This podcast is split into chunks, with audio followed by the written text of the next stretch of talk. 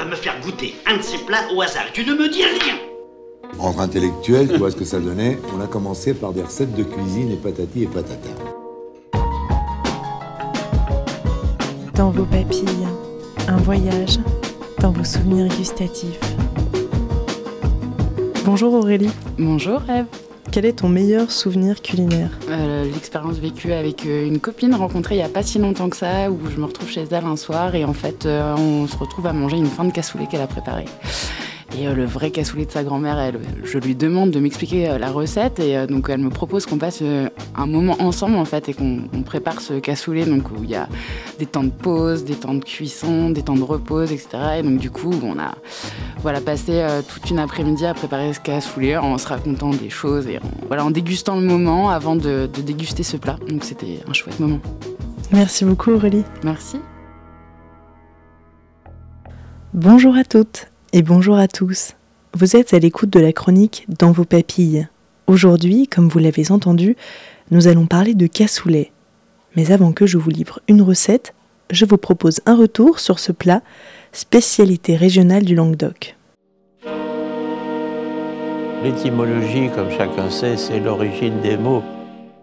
De l'occitan cassolet, diminutif de cassola du latin capsula, qui signifie une petite caisse ou un coffret, là en l'occurrence le récipient en terre cuite où se prépare traditionnellement ce plat. Mais alors, ce mets, quelle est son histoire? Quoi de mieux que de se fier aux écrits de la grande confrérie du cassoulet de Castelnaudary pour retracer l'histoire de ce plat? L'origine du cassoulet remonterait à la période médiévale. On parle alors de ragoût à cette époque-là un grand ouvrage de cuisine marque le XIVe siècle. Il se nomme Le Viandier, écrit par Taïwan, un cuisinier de plusieurs rois qui fait la part belle au pâté et ragoût dans son ouvrage, dont le ragoût de mouton et de porc aux fèves. Cet ouvrage fut édité le 15 février 1654. Les historiens culinaires pensent que Taïwan aurait pu s'inspirer d'un ouvrage arabe rédigé par Mohamed de Bagdad en 1226, qui révèle lui une cuisine extrêmement raffinée. Cet ouvrage fait appel à un déploiement d'épices, d'herbes, de légumineuses et de viande de mouton.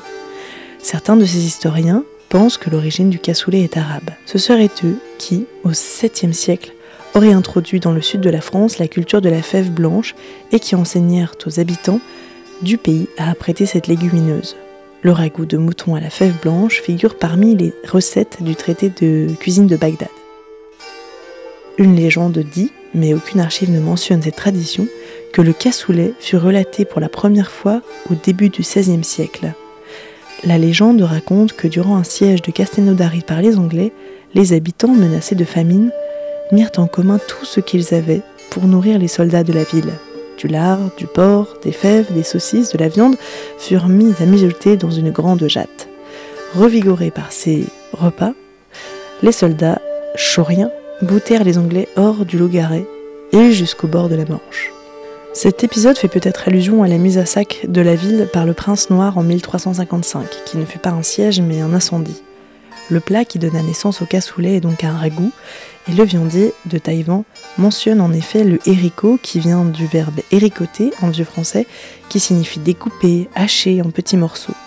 Le haricot était un ragoût de mouton, mis à mijoter avec des fèves, des navets et des herbes aromatiques comme le persil, l'hysope et la sauge. Ce plat était aussi un plat du pauvre, était un repas complet qui permettait d'accommoder les restes. Il évolua au fil du temps en fonction de ce qu'on y mettait. Ce ragoût fut mis à cuire à la fin du XIVe siècle dans un plat à la forme particulière, la cassole, qui fut créé dans un village proche de Castelnaudary et qui au fil du temps donna son nom au plat mythique. Le cassoulet tel que nous le connaissons aujourd'hui apparaît au début du XVIe siècle donc, car ce ne sont plus des fèves que l'on mettra à cuire, mais des haricots lingots. La tradition culinaire évolue considérablement jusqu'au XVIIe siècle, considéré comme le grand siècle de la cuisine française. Le cassoulet, qui portait alors le nom d'estouffet ou de ragoût, prend officiellement son nom au cours du XVIIIe siècle. En 1836 s'installe à Castelnaudary la première fabrique industrielle de cassoulet.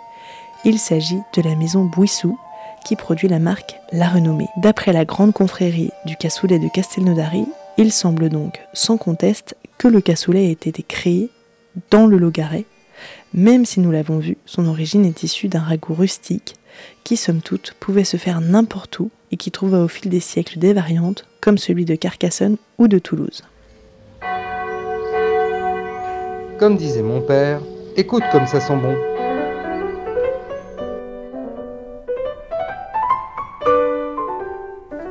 Il n'y a pas un cassoulet, mais bien des cassoulets selon les origines et les traditions de chaque région. Entre Toulouse, Carcassonne et Albi, les recettes sont bien différentes. Aujourd'hui, je vais vous donner une recette possible du cassoulet de Castelnaudary. Il vous faudra 800 g de haricots secs, de préférence tarbais, 400 g de coustelou, des côtes de porc, un morceau de fond de jambon, 2 saucisses de couenne, 350 g de couenne fraîche, 2 oignons, 2 carottes, 3 tomates, une gousse d'ail, 3 cuisses d'oie ou de canard, 500 g de saucisses de Toulouse, de la chapelure et du poivre. Faites tremper les haricots la veille, rincez-les bien et égouttez-les.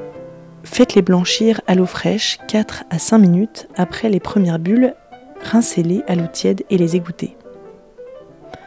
Dans une cocotte ou un pot en terre, déposez une cuillère de graisse de confit et faites blanchir les oignons épluchés, coupés en quatre ou en tronçons. Ajoutez les tomates pelées et épinées. Faites blanchir le coustelou et le jambon quelques minutes pour enlever l'excès de sel. Mettez les haricots dans le pot sur les tomates, couvrir avec de l'eau tiède et laisser frémir une heure après avoir déposé le coustelou, le jambon et une partie des couennes. Montez le cassoulet. Frottez donc un grand plat cru en terre avec de la graisse, tapissez le fond du récipient avec le reste des couennes. Versez par-dessus une partie des haricots égouttés et recouvrir avec le coustelou coupé en morceaux, le jambon désossé et coupé, le saucisson de couenne tranché. Poivrez et mouillez avec le bouillon de cuisson et couvrez avec le reste des haricots. Placez le cassoulet dans le four très doux à thermostat 4 ou 5 pendant 2 heures. Quand une pellicule se forme, l'enfoncez dans le plat. Recommencez cette opération 3 ou 4 fois. Faites griller la saucisse d'un seul côté, dégraissez le confit et les enfouir dans le cassoulet. Saupoudrez alors de chapelure et laissez gratiner doucement 15 minutes. Servez alors dans le plat de cuisson. N'hésitez pas à vous approprier cette recette et à varier les plaisirs. Je vous retrouve très prochainement pour une nouvelle découverte. Et si le cœur vous en dit, vous pouvez vous enregistrer ou bien m'écrire votre souvenir gustatif à l'adresse mail dans vos papilles gmail.com.